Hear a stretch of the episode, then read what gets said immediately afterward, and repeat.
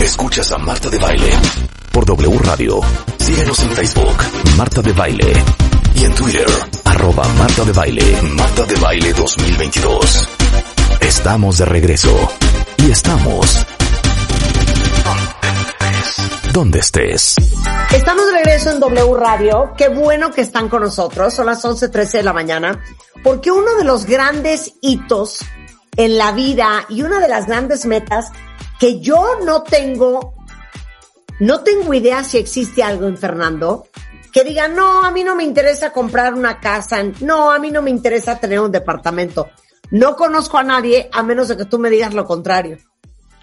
Hay gente rara, Marta. Efectivamente sí existe gente rara, aunque no lo creas. Sí existe uno que otro por ahí despistado que dice que no es buena idea comprar tu casa, tu departamento.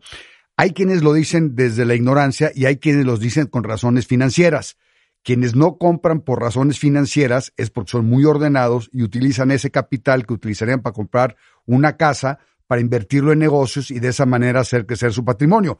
Pero de eso son la enorme minoría, porque somos, somos, somos muy pocos los que tenemos la capacidad de, de, ser ordenados para esos fines. Entonces, la mayoría de las personas formamos patrimonio a través de la compra de nuestra casa. Y repito, quienes no quieren comprar es porque andan medio este, extraviados o porque de plano son muy ordenados y lo ven como un, como un negocio financiero 100%. Claro, Fernando Sotogey es abogado especializado en competencia económica, pero lo más importante es que él fundó eh, y dirige Tu Hipoteca Fácil, que es una compañía para ayudarles a todos a encontrar la hipoteca que más les conviene según lo que quieran ustedes comprar. Y déjenme decirles una cosa, según el European Residential on the Rise, dice que la edad promedio para comprar la primera casa en España es a los 41 años de edad, en Suiza es a los 48, en el Reino Unido es a los 34, en Francia a los 31, en Islandia a los 27.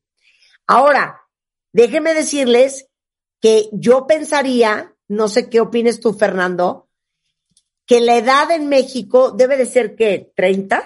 Sí, en los 30, en los 30 bajos. Bueno, yo, yo mi primer departamento lo compré a los 24 años. Ah, muy este, chavito. Sí, muy chavito, muy chavito. Es más, mis amigos se morían de risa de mí, me criticaban porque decían, pues, ¿qué te pasa, güey? ¿Te vas a casar o qué? Dije, no, no, no, pues es una forma de ir haciendo patrimonio. Pero efectivamente, Marta, en Europa generalmente compran la casa mucho más eh, grandes que lo que pasa en el resto del mundo. En Estados Unidos es en los early 20s, en los 26, 27, este, compran su primera casa.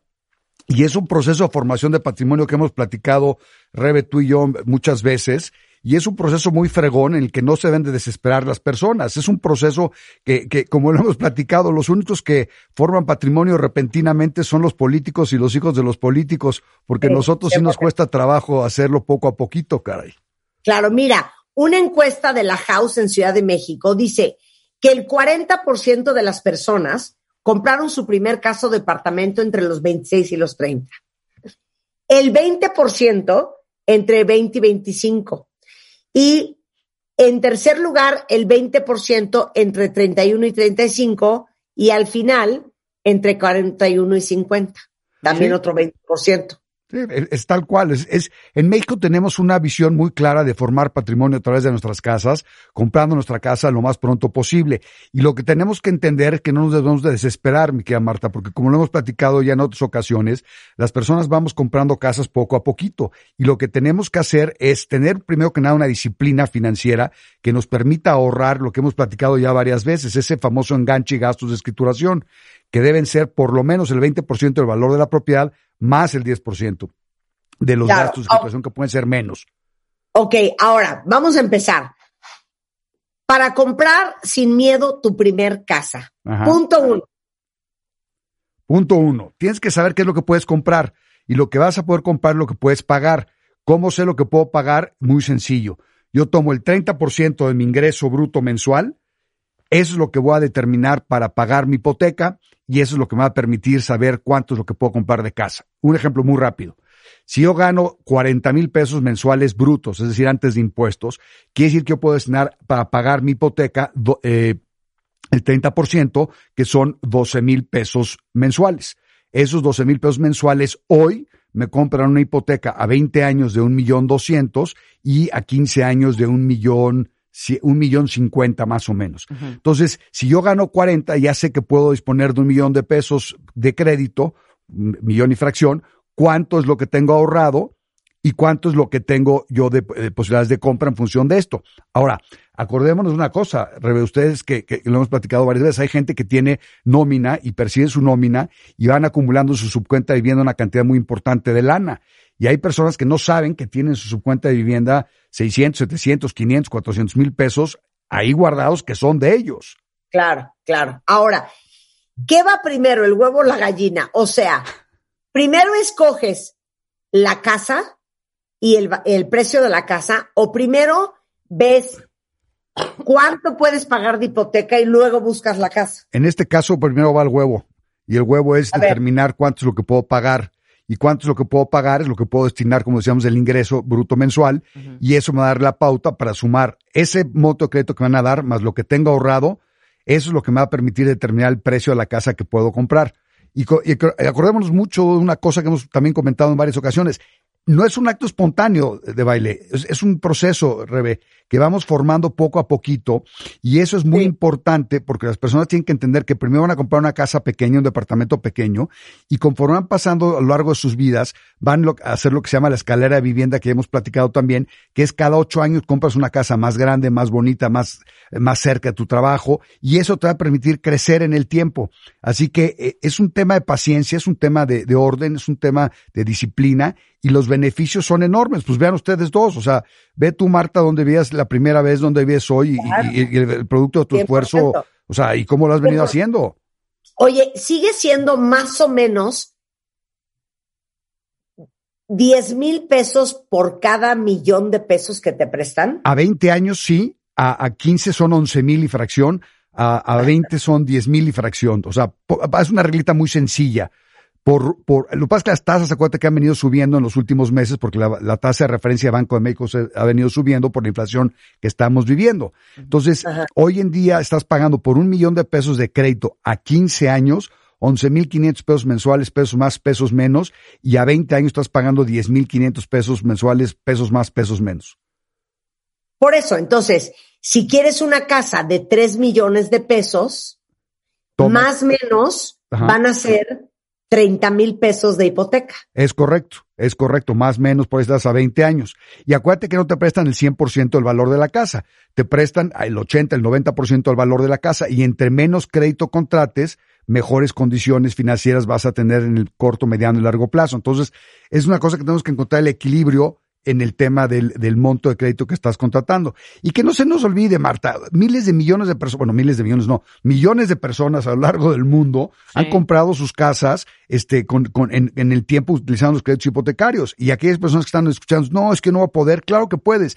¿Cuántos derechohabientes, cuentavientes tuyos hemos tenido en el programa que nos han escuchado y que años después nos han contactado y nos han dicho, oye, es que no sabes qué padre, ya compré mi casa. La, vez pasada que estuve aquí contigo en el programa, platicábamos de una chava que quería comprar una casa de un millón y medio de pesos y acabó comprando una casa de tres millones de pesos porque hizo todo el proceso de ahorro previo, de orden, de estructura y demás. Y eso es fregoncísimo, Marta, porque ves cómo, cómo crecen, ves cómo se desarrollan, ves cómo dan esos pasos y cómo logran alcanzarse ese objetivo. Y es más, la, vez que esta Rebe que, estuvimos aquí, el, el, esta chava eh, iba a enseñarle su casa a la mamá al día siguiente. O sea, la mamá ni siquiera sabía, iba a ir a Puebla la mamá a, a este, a cómo se llama esto, a, a, ver a su hija, pero no sabía que iba a ver la casa de su hija, ¿no? Entonces es muy fregón.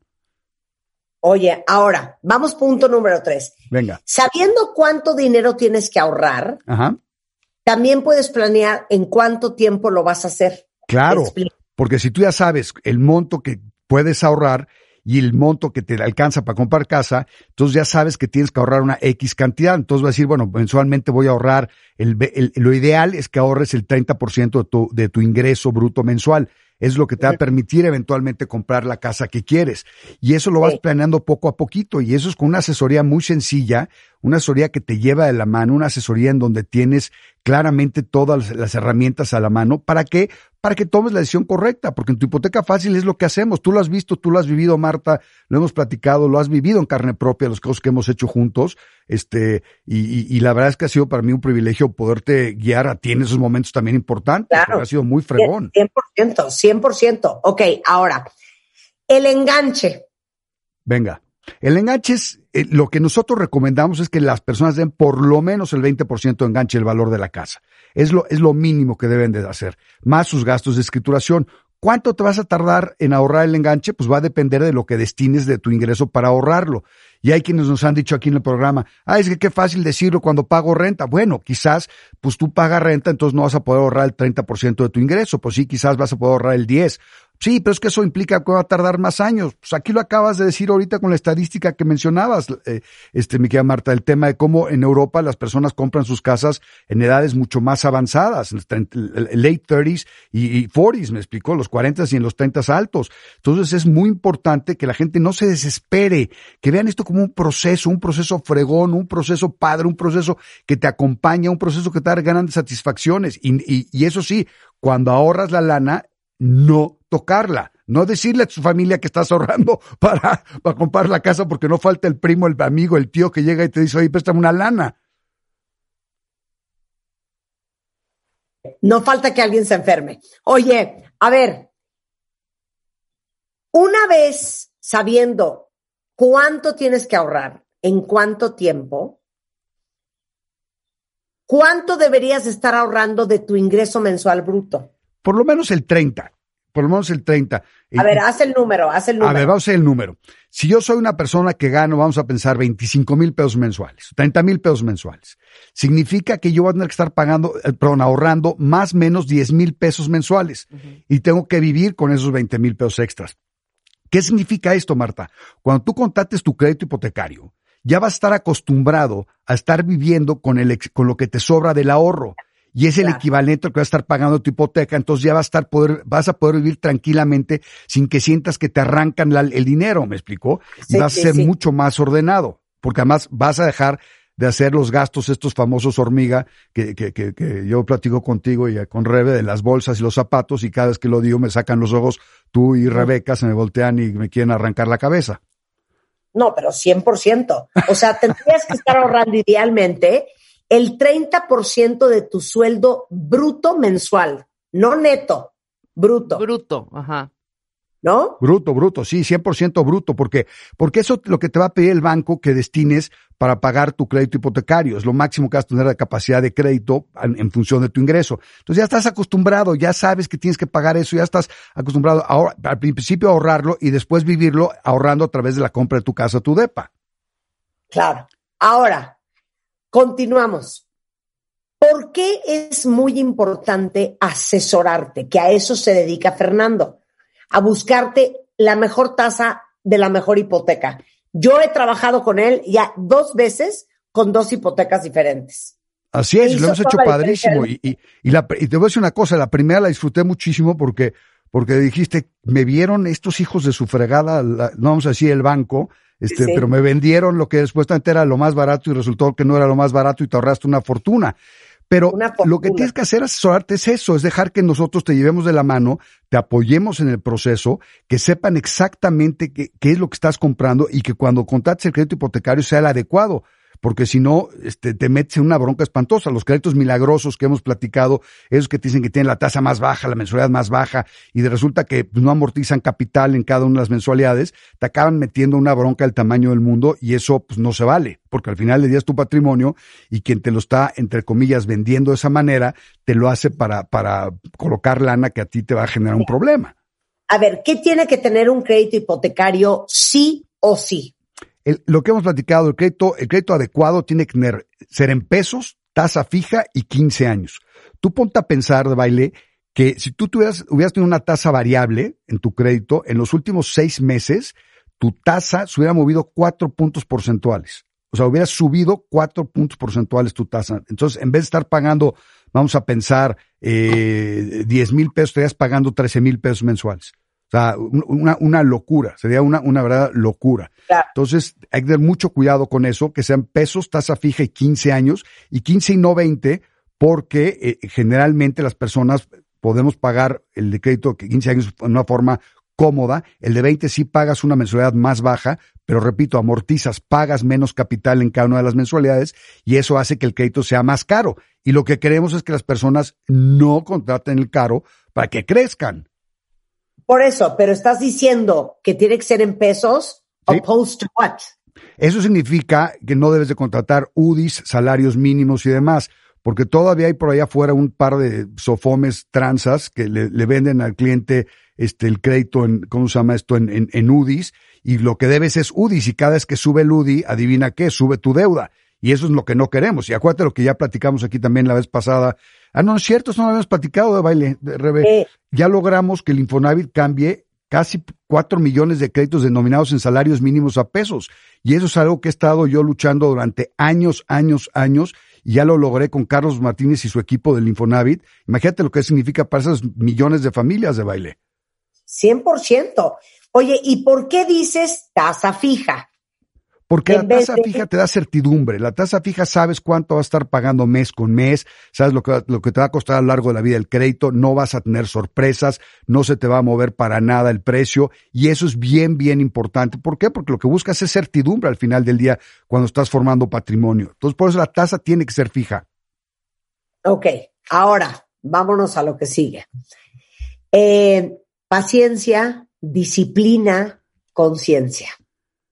Y sobre todo, que hay que tener en la mente, que me, apa- me acaba de pasar con alguien que trabaja conmigo, que todo muy bien, nada más que se le olvidó que hay una cosa que se llama gastos de escrituración.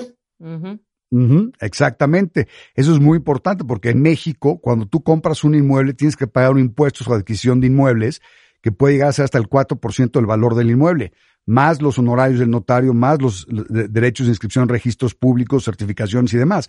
Entonces hay que tenerlo considerado desde el principio, porque no es el precio y ya, es el precio más los gastos de escrituración que forman parte del precio del costo de la transacción. Y eso es muy importante porque se ha pasado varias veces de gente que de repente llega con la sorpresa de, bueno, no en el caso de quienes somos asesorados por tu hipoteca fácil, ¿no? O de que son asesorados por tu hipoteca, tu hipoteca fácil, pero en general sí hay gente que de repente llega y dice, pero ¿cómo? Y no sabía que tenía que pagar esto, pues, pues a darle. Entonces, ¿cuánto por ciento es entre el notario, entre los gastos de escrituración? Calcúlate un 6% del valor del inmueble. Entre más alto es el valor del inmueble, menos es el, el, este, el gasto de escrituración porque los derechos de inscripción son fijos, entonces porcentualmente se, se, se mantiene más bajo. Bien.